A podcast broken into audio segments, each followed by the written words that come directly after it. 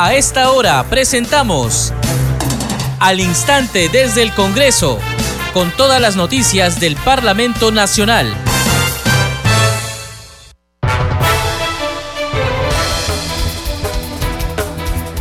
¿Qué tal amigos? Bienvenidos. Empezamos al instante desde el Congreso y es lunes 10 de octubre del 2022. Les saluda Perla Villanueva, los voy a acompañar en la conducción. En los controles se encuentra Franco Roldán. A continuación, los titulares de la presente jornada informativa.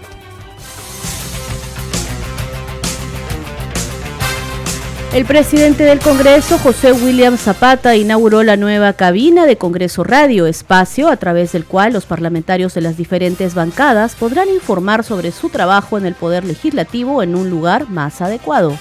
El titular del Poder Legislativo señaló que de esta manera Congreso Radio se renueva para llevar más y mejor información de las actividades del Poder Legislativo a todos los peruanos.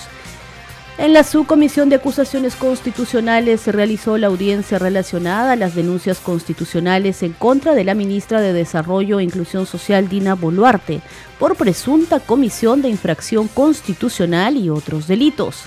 Y en la comisión de presupuesto se presentaron el presidente del Consejo de Ministros, Aníbal Torres, y los titulares de los ministerios de Energía y Minas, Economía y Finanzas para sustentar el presupuesto asignado a su sector para el año fiscal 2023. En la siguiente sesión del Pleno del Congreso se consultará la admisión de la moción de interpelación contra el ministro de Relaciones Exteriores, César Landa Arroyo. El congresista Luis Aragón de la bancada de Acción Popular destacó que el dictamen aprobado por el Pleno del Congreso, que propone una nueva ley del trabajador porteador, regula las horas de trabajo y también el límite de carga para los hombres y las mujeres que realizan esta labor.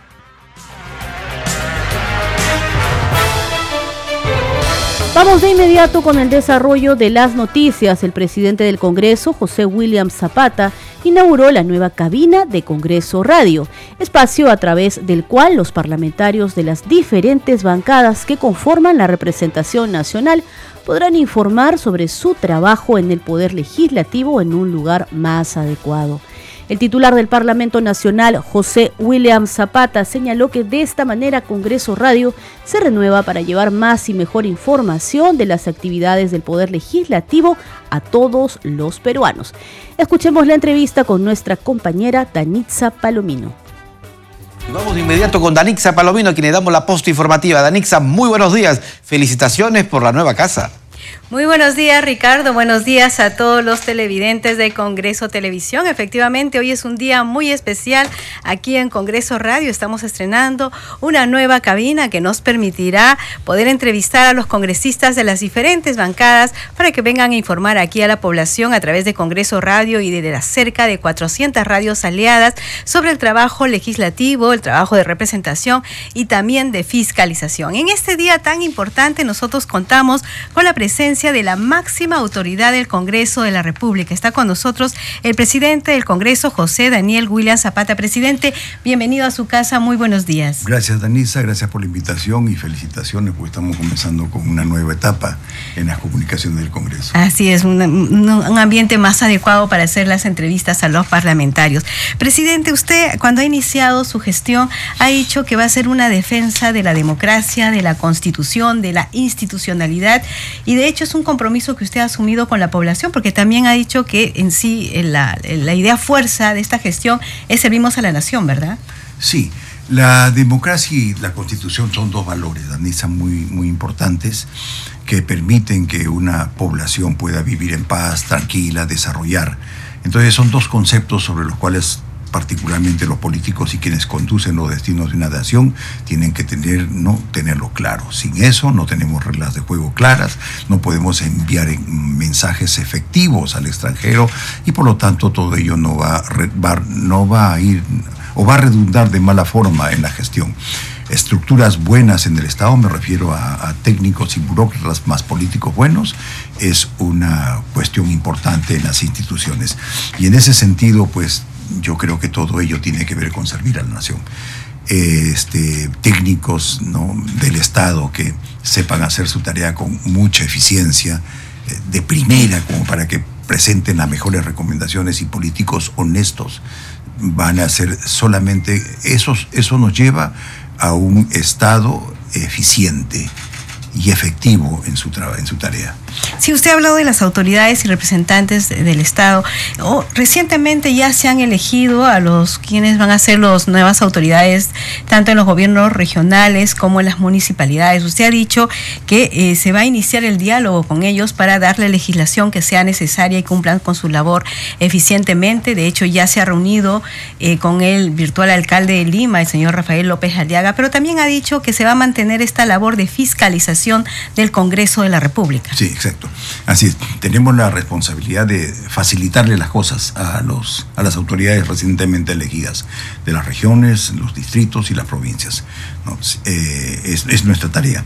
Ellos tienen que rendir cuentas a quienes los eligieron, ¿no? haciendo que funcione bien su organización. Y para eso yo los exhorto a en, lo mismo que acabo de citar, si no tienen unas estructuras gubernamentales en cada nivel, o sea, me refiero a buenas, no amigos, no a personas que solamente van a ir a, vivir del cargo, no, a personas que hagan eficiente su tarea, que recomienden lo mejor, muy bien, calificadas, entonces vamos a tener que, van a tener éxito y obviamente ellos tienen que ser personas honorables.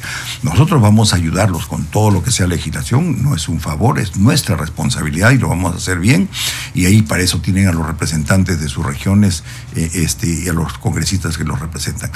Por otra parte, Sí, ayudar también a que su tarea sea buena es fiscalizarlos. Es fiscalizarlos, estamos haciendo un trabajo que vamos a compartir con los congresistas, ¿no? que son listas de control, que, las cuales van a ser enriquecidas por los mismos congresistas, de tal forma que con ello puedan ir a, los gobiernos ¿no? que están en el segundo y tercer nivel del Estado, de tal manera de que puedan hacer una fiscalización muy bien hecha y de tal forma que, vaya generando eficiencia en la organización. Además, en las comisiones seguramente ya los estarán invitando. Ricardo, te damos la posta informativa. Perfecto, muchas gracias, presidente. ¿Cómo está usted? Muy buenos días. Bueno, dentro de las facultades y prerrogativas que tiene el Parlamento está la de nombrar al defensor del pueblo. La sesión del último jueves no se llegó a un consenso entre los tres candidatos y lo que usted comunicó a la representación nacional y al país es que la comisión que se encargó de esta selección de postulantes tiene un plazo de 10 días, que entiendo son 10 días calendario. ¿Cómo se va a desarrollar todo este proceso en, adelante, presidente? Sí, tuvimos la primera sesión en el Pleno, donde podíamos definir o designar, elegir al defensor del pueblo, estuvo entre los, los, este, eh, los ciudadanos que Tuvieron los tres primeros lugares, los señores Barriga, Vallejos y Guaroto, pero ninguno alcanzó los 87 votos. Ahora, como dice usted, tienen 10 días la comisión de, que sirve que la, elección del defensor del pueblo para que pueda designar a los tres siguientes. Luego pasaremos nuevamente al pleno, a la votación y esperemos que podamos ya designar al defensor del pueblo.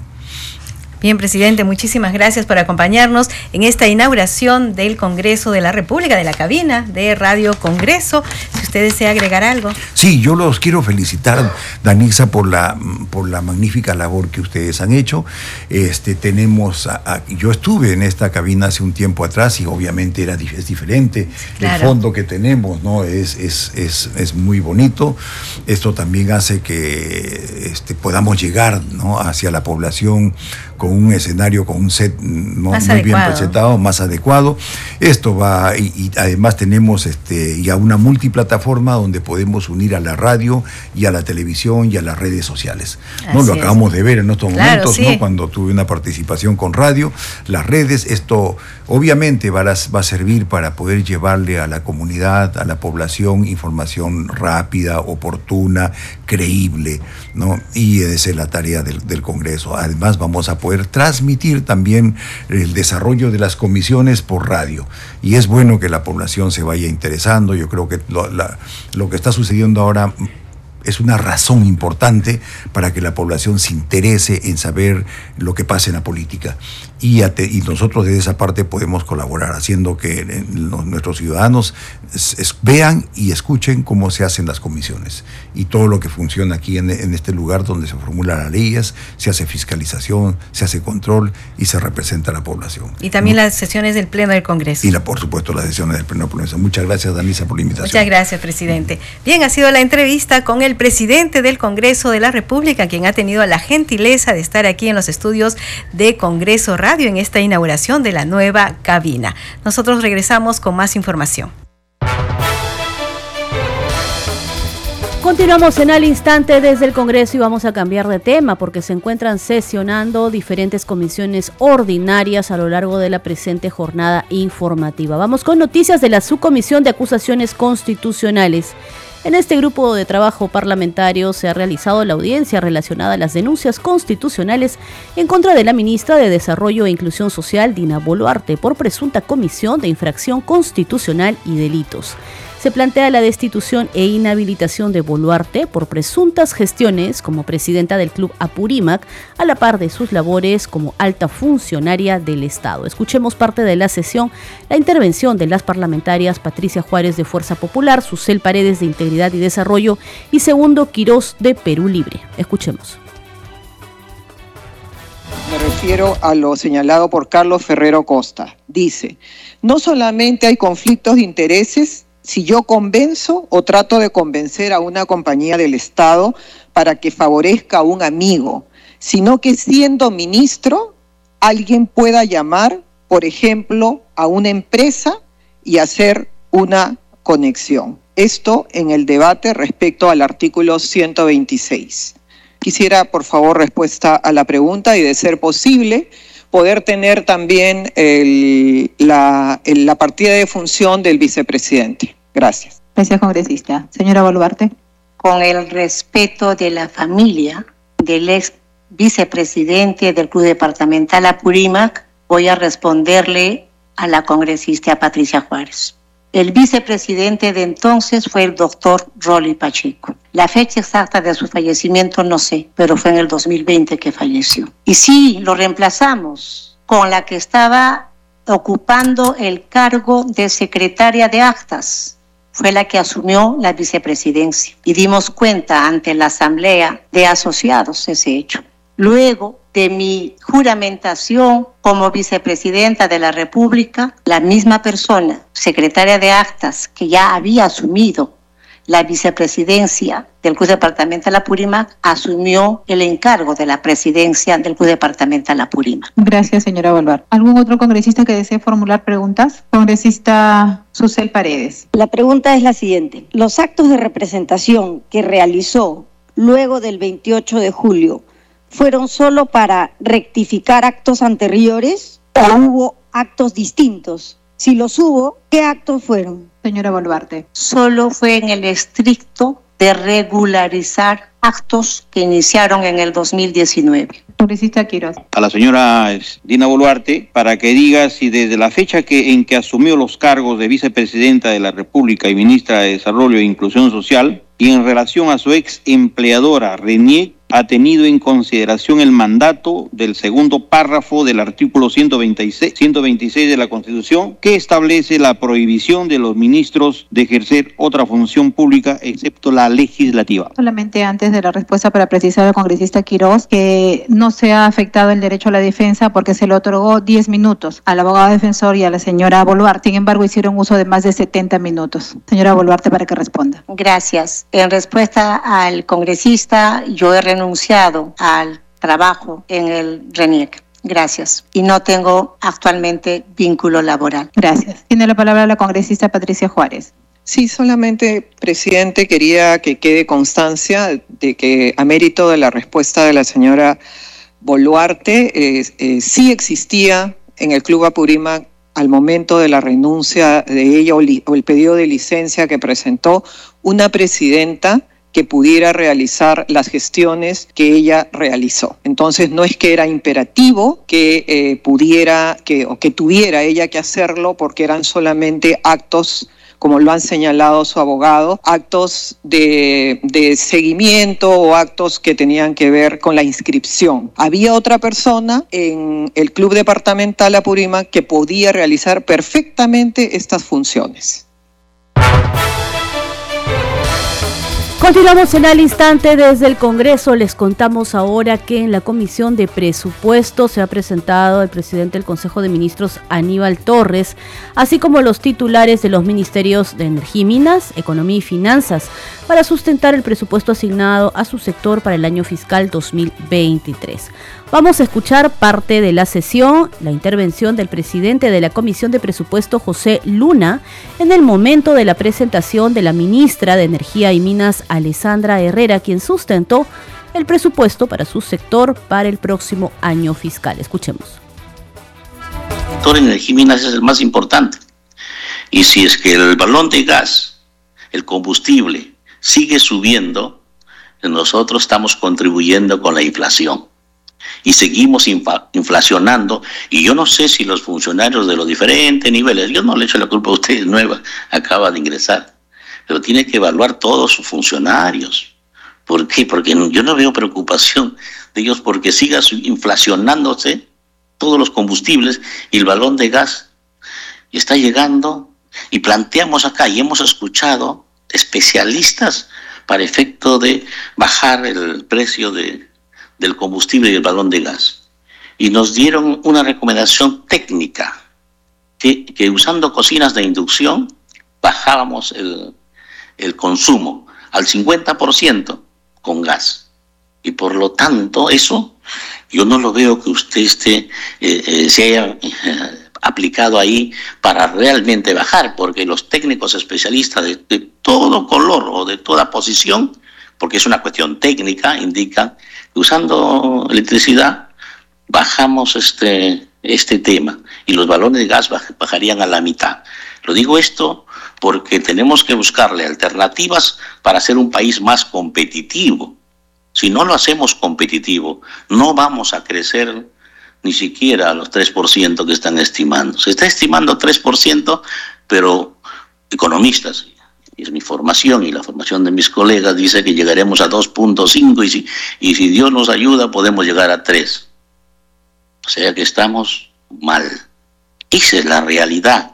Pero energía y minas es la fuente, la que nos va a dar los recursos. O sea que hay que priorizar acciones para bajar la energía, para ser competitivos. Hay que realizar acciones para generar mayor inversión minera porque la minería es de largo plazo, prospección y todo el trabajo. Pero tenemos que empezar ya e impulsar y recuperar el tiempo perdido que hemos tenido de, colocando profesionales totalmente incapaces y que no conocen el sector y que nos han detenido y ahora hemos perdido miles de millones de soles en impuestos que nos serviría para los proyectos y podíamos reactivar mucho más nuestra economía. Pero estamos siguiendo el mismo paso y lo de Osquinermin le pedimos una tarifa, la, tarifa BT5F la, la, ha puesto en alta porque siguen siendo los mismos técnicos que, es, que están coludidos con las mismas empresas y seguimos en el mismo esquema, están pensando en ellos. Tenemos que ir de las dos partes. Continuamos en al instante desde el Congreso a través de Congreso Radio. El vocero de la bancada Renovación Popular, Jorge Montoya, sostuvo una reunión con funcionarios del Ministerio de Defensa. Para ampliar esta información, escuchemos la entrevista de nuestro compañero Víctor Incio. Congresista, importante esta reunión que acaba de culminar con funcionarios del Ministerio de Defensa. Cuéntenos cuál ha sido su presencia, ¿Qué han venido ellos a debatir? Estamos trabajando en, una, en un tema importante para las Fuerzas Armadas en general, que es el tema de remuneraciones, el tema de pensiones, el tema de salud y el tema de educación, que es importante conocer qué, qué cosa está haciendo el Ministerio de Defensa y cómo podemos colaborar nosotros para desarrollar mejor las actividades que se tienen que llevar a cabo.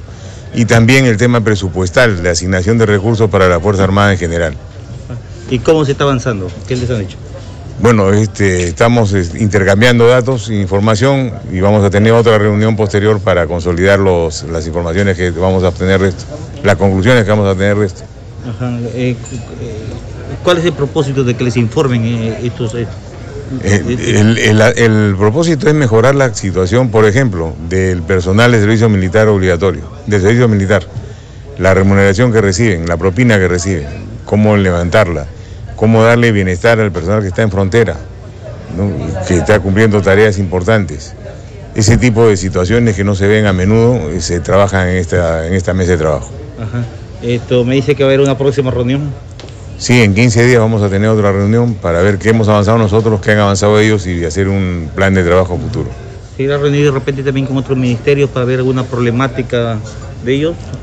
En este, para este caso específico, eh, con el Ministerio de Defensa, vamos a tener una reunión después con el Ministerio de Economía y Finanzas para ver lo que tenga presupuestal. Claro, no para esto, ¿de qué forma se le asigna? Eh, ver cómo se pueden mejorar las asignaciones que han dado con el presupuesto actual, que son insuficientes para la Fuerza Armada. Congreso en redes. Nuestra compañera Danitza Palomino nos trae las novedades en las redes sociales en esta jornada informativa. Adelante, Danitza. Muchas gracias Perla. Vamos a dar cuenta de las publicaciones en redes sociales. Iniciamos con la cuenta oficial del Congreso de la República. Dice lo siguiente. Continúa la sesión de la Comisión de Presupuesto con la presencia del titular de la presidencia del Consejo de Ministros, Aníbal Torres, quien sustenta el presupuesto de su sector para el año fiscal 2023. Vamos con otra publicación. Dice ahora, ante la Comisión de Constitución, secretarios generales o delegados de organizaciones políticas exponen sobre los principales inconvenientes en los procesos electorales. Vamos con otra publicación, esta vez de la Comisión Hambre Cero. Dice la Comisión Hambre Cero, presidida por la congresista Marlene Portero, inició la décima primera sesión ordinaria con la participación de los representantes del Senan, quienes vienen informando los avances en la fortificación del arroz. Y finalmente, la cuenta oficial del Congreso de la República dice lo siguiente ahora, en la Comisión de Energía y Minas, el titular del Ministerio de Economía, Economía Curburneo sustenta medida para la prórroga de la devolución del IGB e IPM a los titulares de la actividad minera y de hidrocarburos durante fase de exploración. Bien, Perla, son algunas de las publicaciones en redes sociales. Adelante con usted en estudios. Muchas gracias, Danitza Palomino, por esa información. Y para conocer cuáles van a ser las actividades que siguen en el Congreso de la República, la sesión de las comisiones ordinarias, mesas de trabajo y grupos de trabajo también, nos enlazamos con nuestra compañera Mayra Alegría, que nos trae la agenda de actividades en el Parlamento Nacional. Buenas tardes, Perla. La agenda prevista del Congreso de la República inicia en breve con la Comisión de la Mujer donde se realizará la presentación del Consorcio de Investigación Económica y Social para exponer los resultados de estudios con relación a la lucha contra la trata de personas, elaborado como parte del proyecto No más mujeres invisibles, por encargo del Fondo de las Naciones Unidas para eliminar la violencia. Esta sesión será en la sala Carlos Torres y Torres Lara del edificio Víctor Raúl Haya de la Torre. Seguidamente sesionará la Comisión de Defensa Nacional, que tiene como invitado al ministro de Economía y Finanzas, Kurt Burneo. El tema a tratar será el proyecto de ley que regula la contratación de pensionistas de las Fuerzas Armadas y de la Policía Nacional del Perú, entre otros puntos en la agenda. Esta comisión se llevará a cabo en el hemiciclo Raúl Porras Barrenechea del Palacio Legislativo. Además, la Comisión de Cultura tendrá como invitada a la ministra Betsy Chávez para informar sobre la ejecución de intervenciones arqueológicas en áreas ocupadas por poblaciones informales, a fin de actualizar la información catastral. Este evento será en la sala Francisco Bolognesi de Palacio Legislativo. También sesionará la mesa de trabajo de los representantes de las organizaciones sociales, gremiales y sindicales. Quien organiza este evento es la Comisión de Trabajo y Seguridad Social. Esta comisión será en la sala José Gabriel Tupac Amaru y Micaela Bastidas del edificio Víctor Raúl Haya de la Torre. Y para finalizar, sesionará la Comisión de Vivienda, donde se tiene previsto invitar a los funcionarios del Ministerio de Vivienda, Construcción y Saneamiento para que expongan las medidas que está tomando el sector para lograr la adhesión del Perú a la Organización para la Cooperación y el Desarrollo Económico.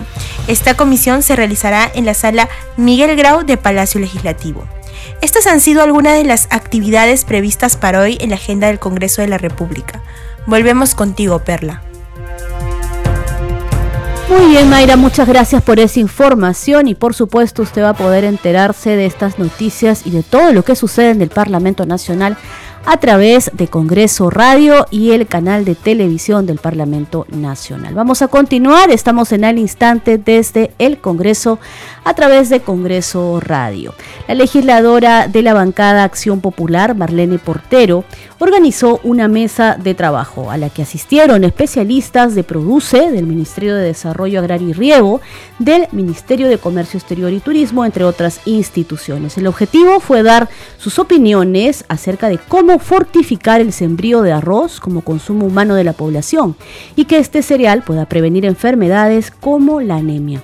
En otro momento pidió a los 569 molineros se comprometan a formalizarse. Escuchemos congresista acaba de concluir esta mesa de trabajo denominada fortificación del arroz, ¿no? Donde han estado un representante del... De las industrias, de los molineros. Bueno, este, hemos estado aquí porque es importante no solamente eh, debatir que la, eh, la fortificación del arroz sea solamente para los programas sociales, pero también esa fortificación tiene que ser para toda, masivamente para toda la población. Pero esa se tiene que difundir más, reglamentar más y sobre todo que todos los actores que están metidos para esto tienen que estar ahí, como es Produce, Minagri, Misetur, e incluso el Ministerio del Interior y también Salud, por supuesto, ¿no? Para que verdaderamente la ley sea que no se quede en ley muerta como muchas leyes, sino que verdaderamente sea factible en bien de la, de la anemia para combatir a través del arroz fortificado, que, por que estoy muy contenta porque a nivel de, la, de América Latina y Caribe están contentos porque en otros países para hacer esta ley realidad han pasado 15, 20 años. Y aquí, gracias a la como dice, colaboración y articulación del legislativo, el ejecutivo y todos los ministerios, pues se ha tratado, se está sacando ya lo más rápido posible y dicen que ya en su totalidad en el mes de diciembre está reglamentado y sacramentada esta ley. Y que todos los 569 molineros se comprometan en hacer registrarse, calidad y sobre todo formalizarse y sobre todo no sacarle la, ley, o sea, como acá el peruano siempre saca, saca siempre mm, a la ley le saca la media vuelta, ¿no? Entonces ellos tienen que ser verdaderamente responsables en un, en un grano inicuo y sobre todo de calidad, para que todo el pueblo esté contento en poder adquirir este, eh, este arroz. ¿no? ¿Qué fecha será su próxima sesión de trabajo para ver el mismo tema? El próximo, el, no, de aquí el próximo lunes seguimiento y de aquí vuelta a la otro lunes, volverlos a invitar y seguir la secuencia de todo lo que estamos haciendo.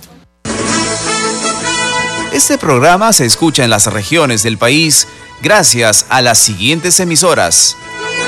Radio Inca Tropical de Abancaya Purímac, Cinética Radio de Ayacucho, Radio TV Shalom Plus de Tingo María, Radio Madre de Dios de Puerto Maldonado, Radio TV Perú de Juliaca Puno, Radio Amistad de Lambayeque, Radio El Pueblo de Ayacucho, Radio Satel Perú de Lampa en Puno, Radio La Voz del Valle de Aplao en Arequipa, Radio Estar de Moyendo en Arequipa, Radio Gaceta Ucayalina Online, Radio Líder de la Unión en Piura, Radio Victoria de Ocros en Huamanga, Ayacucho.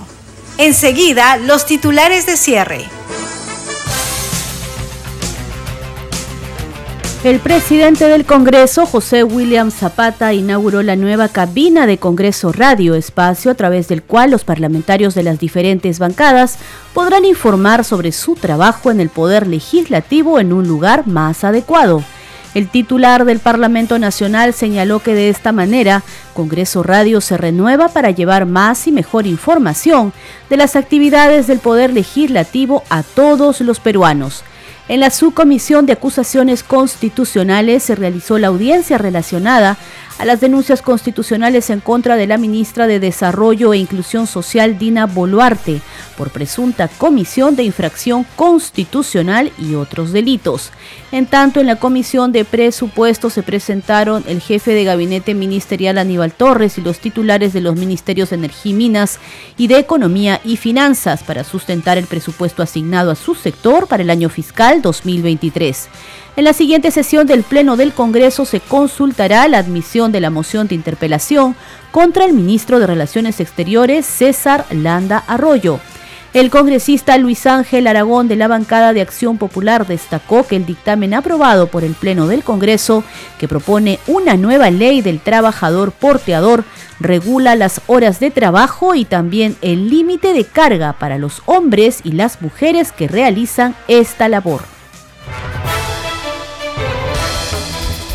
Hasta aquí llegamos con esta edición de Al Instante desde el Congreso. Les acompañó en la conducción Perla Villanueva en los controles. Franco Roldán. Nos reencontramos mañana a la misma hora. Permiso.